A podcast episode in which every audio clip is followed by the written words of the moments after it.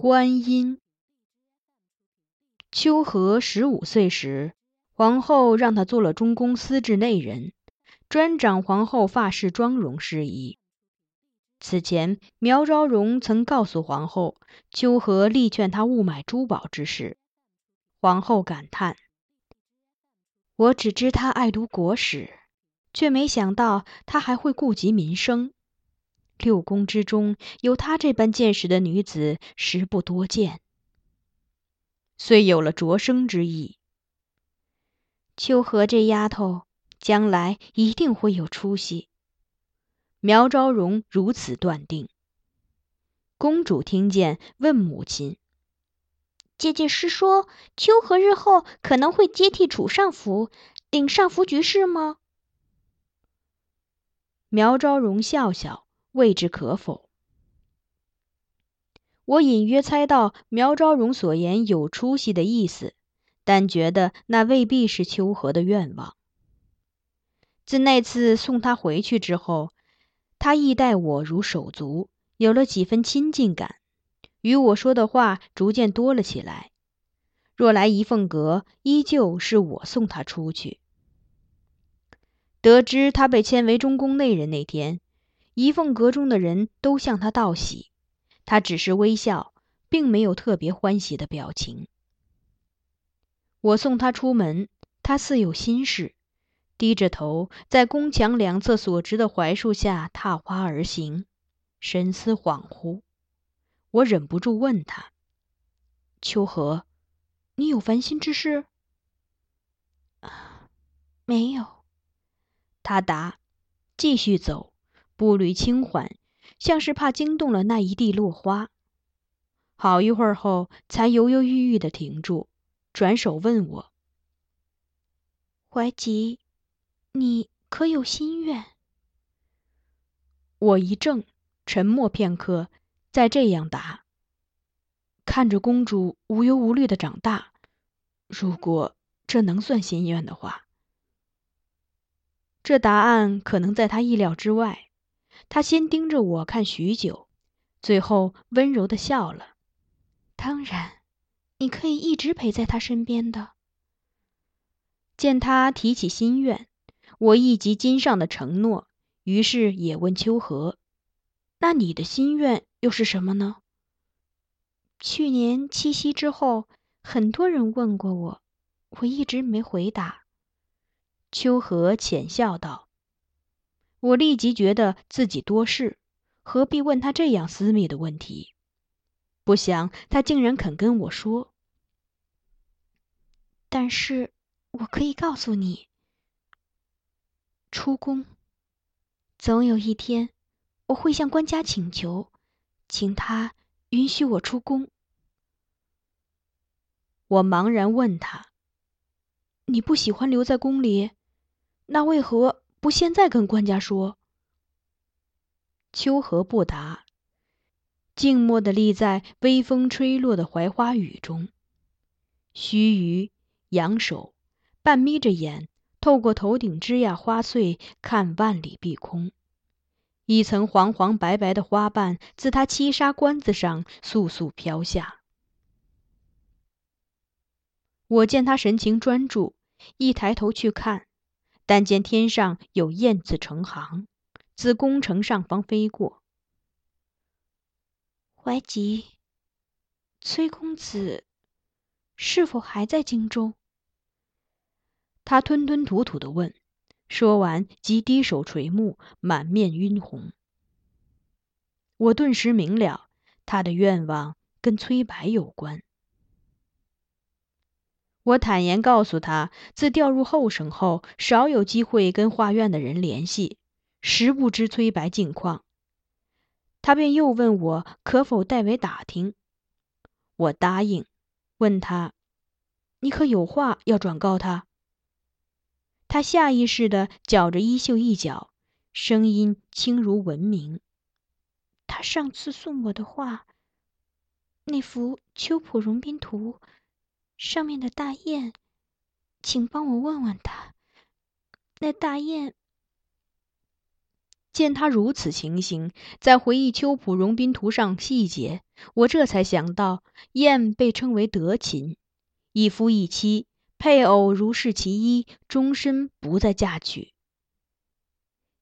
以礼试婚礼曰：婚礼下达，纳采用宴，取其配偶坚贞节义之意，以讨阴阳往来、复从夫随的吉兆。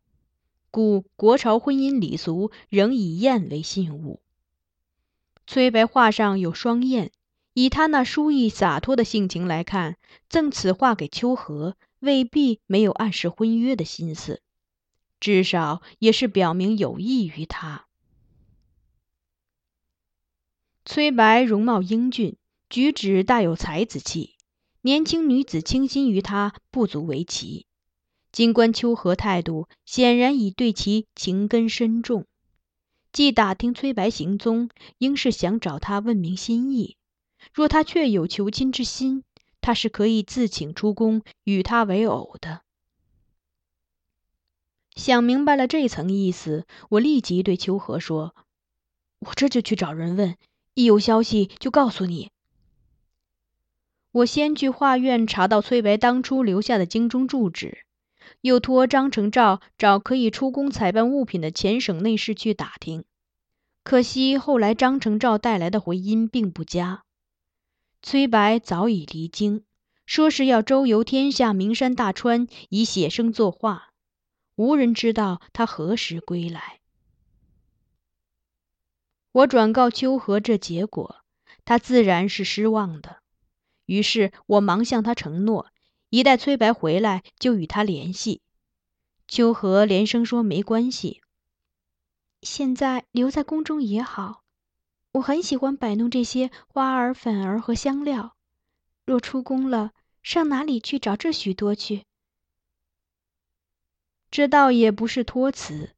看得出，秋荷是真爱做私事的工作。我们觉得繁琐无趣，他却可以自得其乐。这也使他的等待显得不是那么枯燥而漫长。我乐观的想，先在宫里做几年他想做的事，然后再走出皇城，嫁得如意郎君，在相夫教子中过完余生。秋荷这样善良的女孩，应该有如此完美的生涯。庆历七年，十三团练与高涛涛姑娘年十六。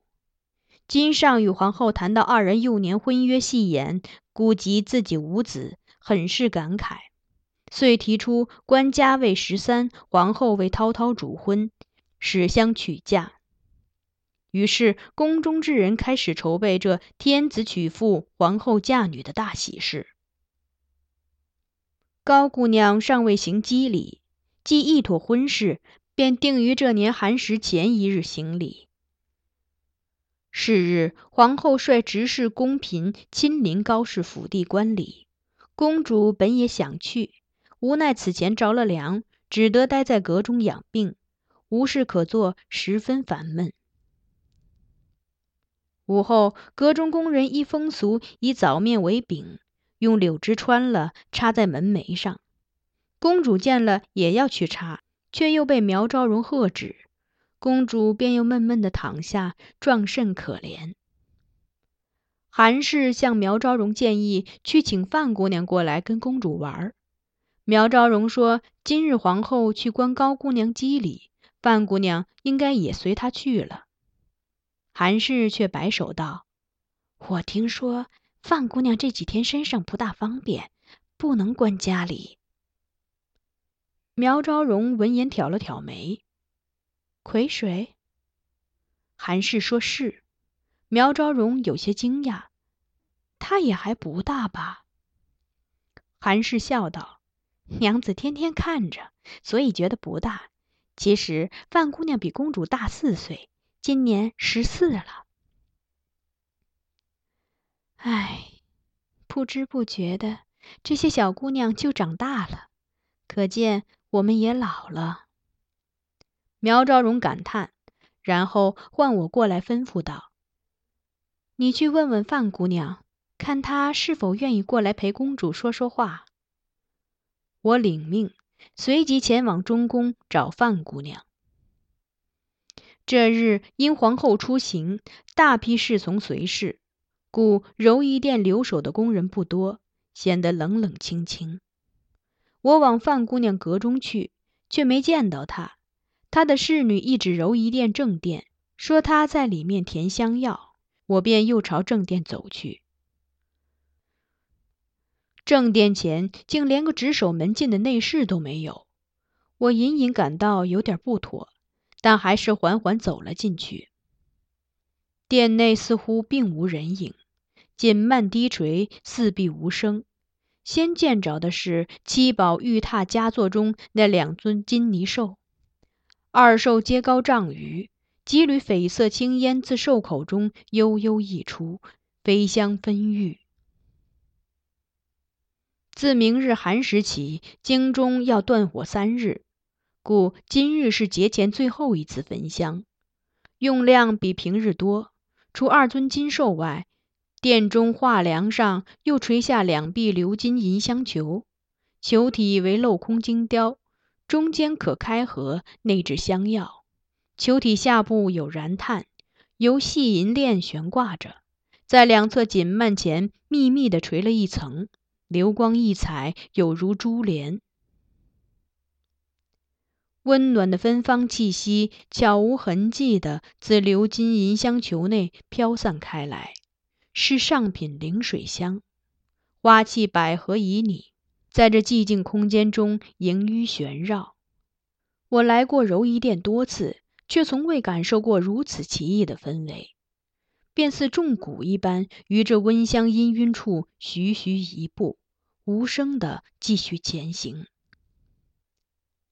忽然，左边的帷幔动了一下，几个银香球相互碰撞，发出细碎的银铃声。悦耳如乐音，我略略转向声源处，探手去看。银球珠帘内影影绰绰，隐约有两个人。我凝神望去，先辨出范姑娘的身形。她一手托盛着香药的匣子，另一手执银匙，身边有个银香球正开着，待她朝内填香。但她此刻已无暇做此事。有一男子正轻搂着她的腰，低手吻她。适才的银铃声应是这突发事件引起的，陡然发生于范姑娘已持甜香时，故她几乎还保持着此前的动作。那男子先是一点一点啄她的唇，范姑娘身体微微颤抖，大概是有些受惊，但终究没有推开他。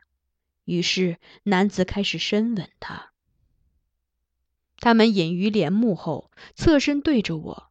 我所处之地离他们尚有段不短的距离，且之前我未发出过任何声响，所以他们并未意识到我的存在。这一幕令我异常惊惶，此刻只想迅速逃离。我从未见过这等男女情事，何况，何况是他们。为避免被他们发现，我缓缓后退，一步无声，却恐他们听到我不安的心跳声。好容易挨到门边，才蓦地转身出门，仓皇朝外跑去。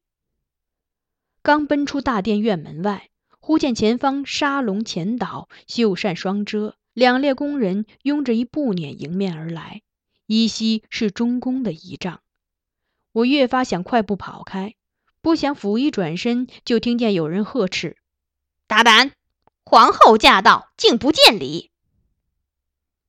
我只得停下，面朝皇后行礼如仪。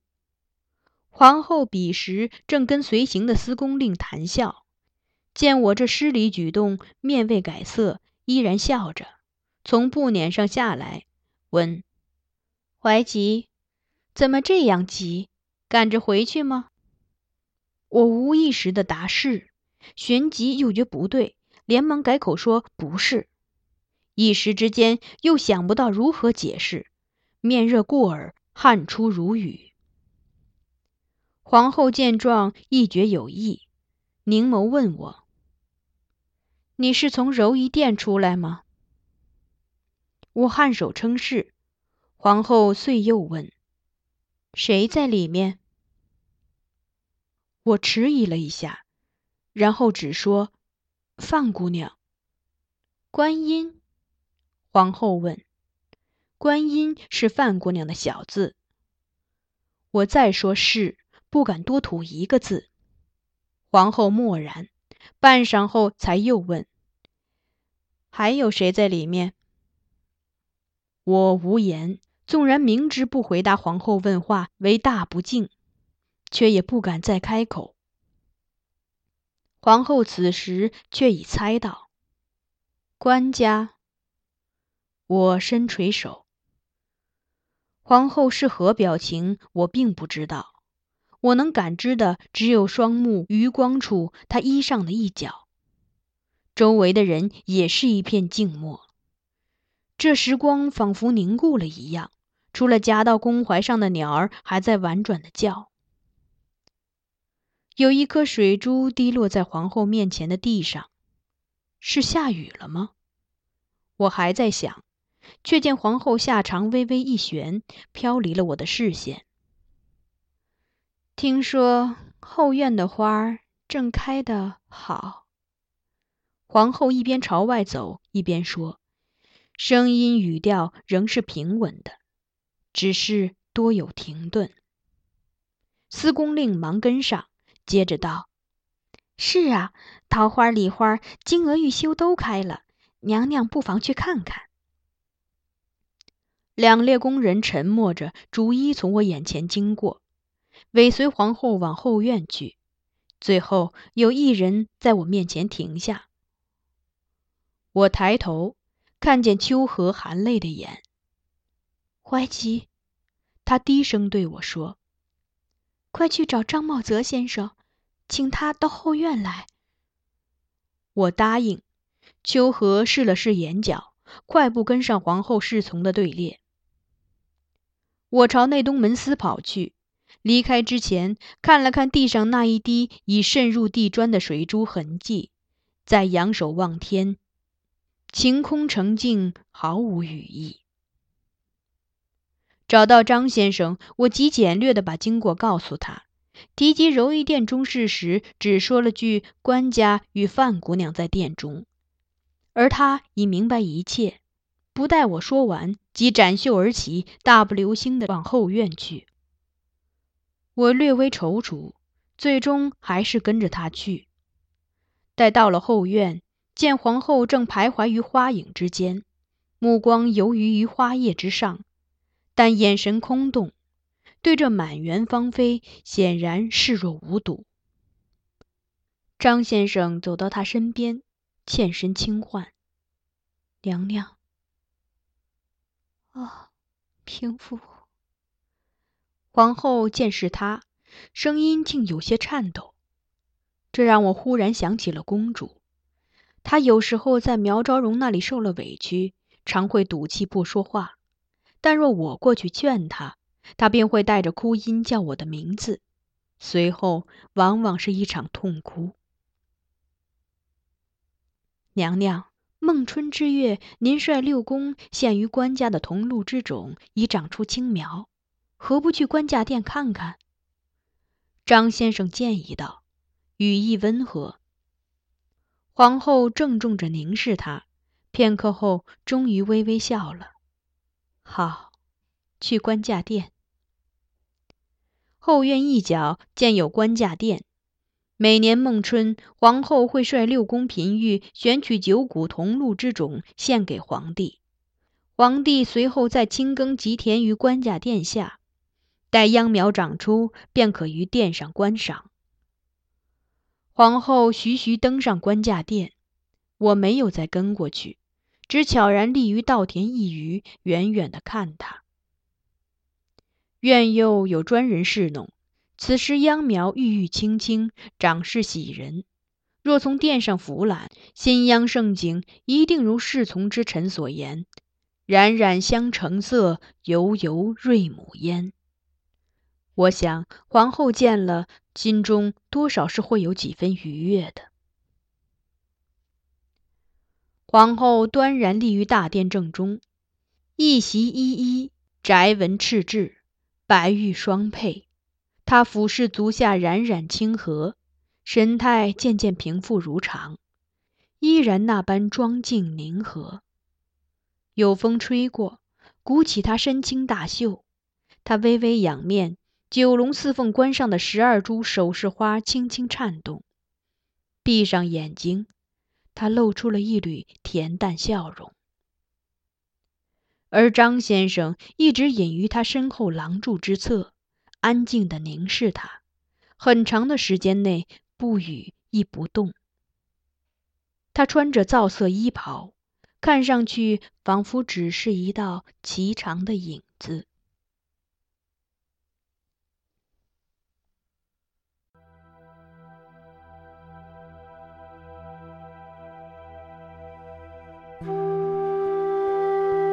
您刚才收听到的是菊与纸播讲的有声小说《孤城闭》，欢迎继续收听。